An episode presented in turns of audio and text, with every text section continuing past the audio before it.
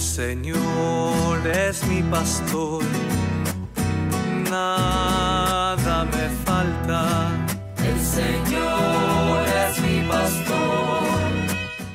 Hermanos y hermanas, reciban un cordial saludo.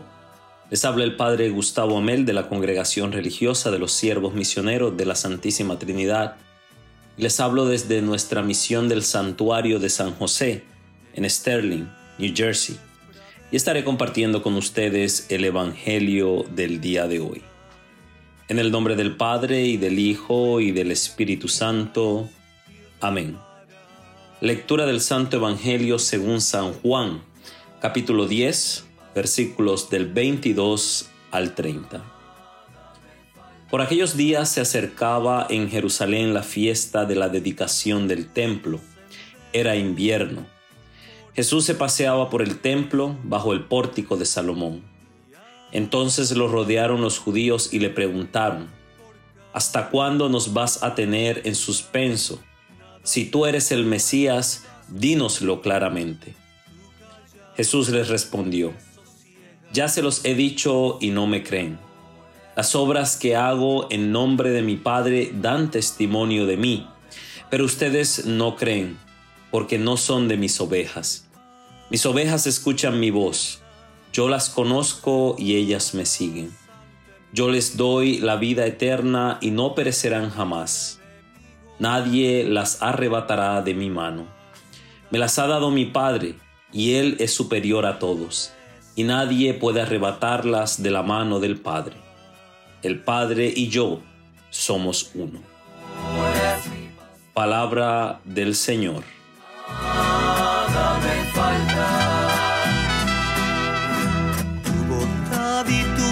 Misericordia me acompañan todos los días, me acompañan todos los días. Hermanos y hermanas, en todas las sagradas escrituras la imagen del pastor es muy común. Algunos personajes bíblicos eran pastores, como Abel, el hijo de Adán y Eva, o como el gran rey de Israel, el rey David. Los profetas y los salmistas utilizan a menudo la imagen del pastor para hablar del cuidado y de la guía que Dios tiene para su pueblo. Un muy buen ejemplo de eso es el Salmo 23, en, que, en donde se nos dice, el Señor es mi pastor, nada me faltará. En verdes praderas me hace reposar y me, me conduce hacia fuentes tranquilas para reparar mis fuerzas. Esta imagen del pastor era una imagen muy conocida por el pueblo de Israel, ya que era la labor que realizaban muchas familias. El pastoreo era un trabajo que era beneficioso tanto para los pastores como para las ovejas. Por ejemplo, de las ovejas el pastor podía obtener la leche y de la leche todos sus derivados. Eh, las ovejas proporcionaban a su vez la carne para alimentar al pastor y a su familia y también le proporcionaban la lana para el abrigo. Y a su vez las ovejas se beneficiaban del pastor porque las llevaba a lugares donde las ovejas podrían comer, donde podían tomar agua y descansar. Y sobre todo el pastor cuidaba de las ovejas contra cualquier depredador o cualquier ladrón.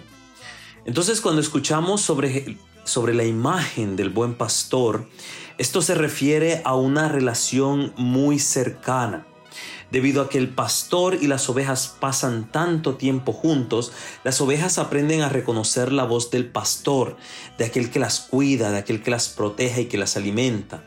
Cuando Jesús se presenta como el buen pastor, está hablando precisamente de esta estrecha relación entre Él y sus seguidores.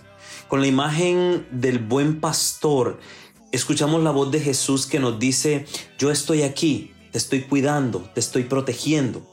Y como seguidores de Jesús, nosotros no hablamos de Él como si hubiésemos oído hablar de Él, sino que hablamos de Él porque lo conocemos, porque hemos pasado mucho tiempo con Él y porque hemos aprendido a reconocer su voz. Sabemos que Jesús está dispuesto a renunciar a todo por sus ovejas, incluso a dar su vida por ellas. La imagen del buen pastor nos invita a reflexionar sobre nuestra relación cercana con el Señor.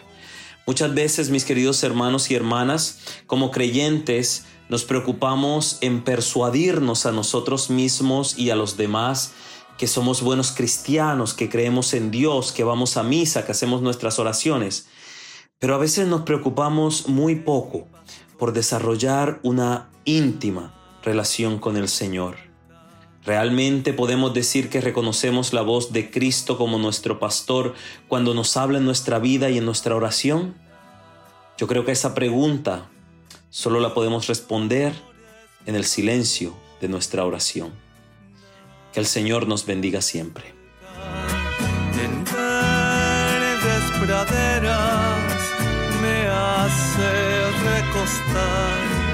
Me conduce hacia fuentes tranquilas y repara mis fuerzas. El Señor es mi pastor